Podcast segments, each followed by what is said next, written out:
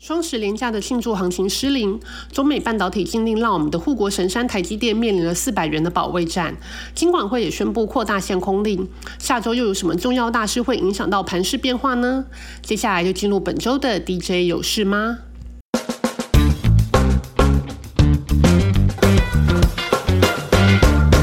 在美股部分，我们录音的时间点是台湾时间的周四。当然，今晚美国将公布九月份的 CPI，将会是非常的关键。大家周五听到节目的当下，可能 CPI 的指数已经揭晓，我们就不特别再做考前猜题了。而在上两周，在我们产业大小事节目中提出精辟见解的美股分析师高子旭表示，近期的美股就像年初提到的，通货膨胀就是主旋律。而在联总会对通膨反应过慢的状况之下，只剩下快速的升息跟压制美国的股票市场，才能真正的快速压制通货膨胀。在升息环境之下呢，许多的火苗已经显现，如英国的养老金问题、瑞士信贷问题、远期外汇互换利率拉升等，一切的问题都源自于美国的强力升息造成债市的大跌，以及他国的汇率贬值。那现在持续来到第四季，由债市推动的系统性风暴正在成型当中。届时如果风暴放大，那他国股市也将无法幸免，因此可能要留意后续可能全面性大修正的系统性风险。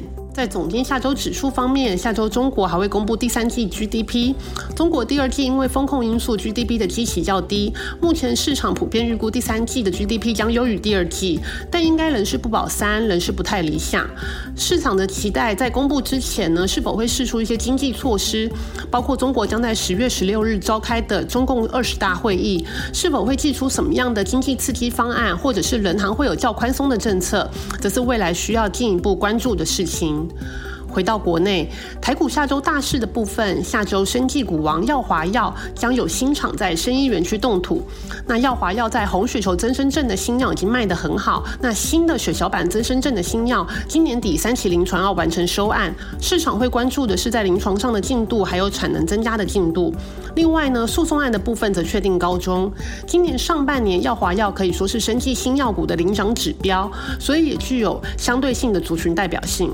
另外呢，下周十月十九号将有台湾半导体产业协会的年会登场，开幕的论坛是以元宇宙为主题，台积电董事长刘德英也会参加开幕的致辞。而下周也是大家相当关注的红海科技日将登场，将公开电动皮卡 Model V、五人座乘用车 Model B，还有量产版本的电动休旅车 Model C 等三款的实体车亮相。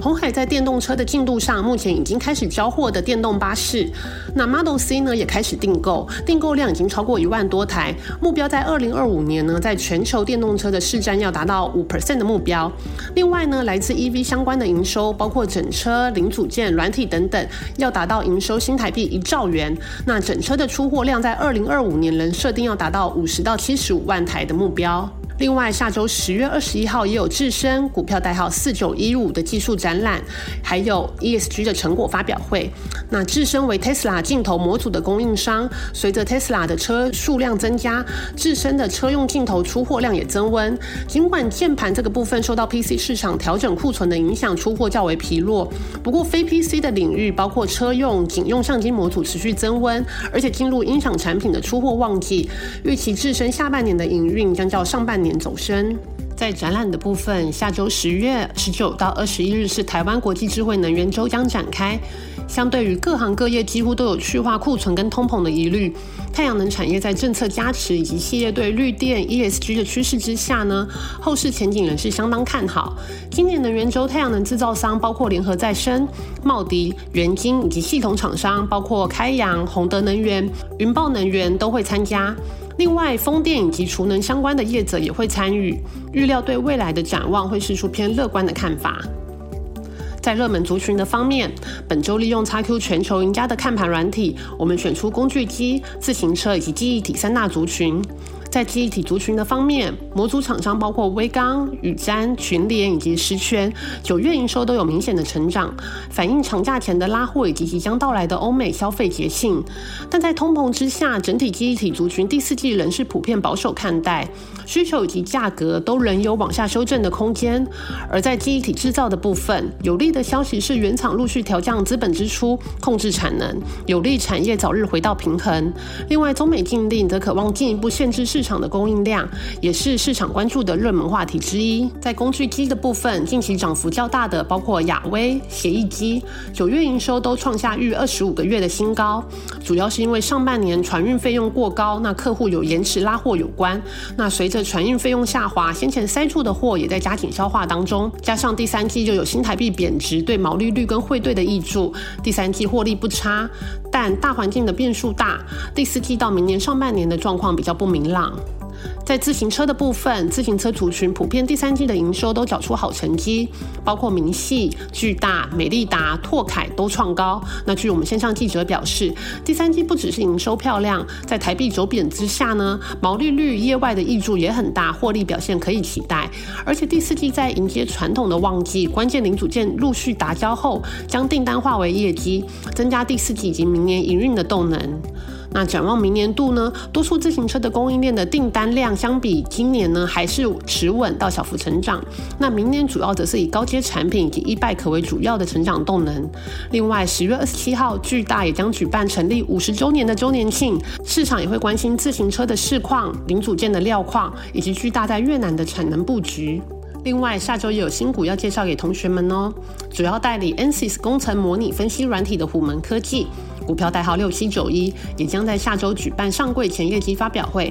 Ansys 这个软体主要是给公司 R&D 啊工程师在企业开发新技术、新产品之前呢，将想象化作 3D 影像，无论是结构啊、热传导啊、流体啊、高低频电磁或者 RF 设计，都可以模拟并且加以分析，让客户在开发阶段尽量不走冤枉路。那应用的范围呢，包括半导体、航太国防、机械制造、风力发电、电动车、储能设备等等产业。那虎门科技近三年的营收获利都是逐年成长，那全年的营收获利。也有机会继续创下新高，预计在十一月中正式上柜。另外，党新股呢，则是工业阀门厂商竞点，那算是节流阀业的同业，股票代号是六八四三，主要产品是以球阀为主，需求来自于工业建厂啊，还有太旧换新。近年的动能呢，主要是来自石化跟半导体产业，今年的营收也比去年成长。以上呢，就是今天的 DJ 有事吗？那今天录音当天呢，也就是十月十三号的边境解封日，终于好像大家的生活都可以一步一步的迈向正常化。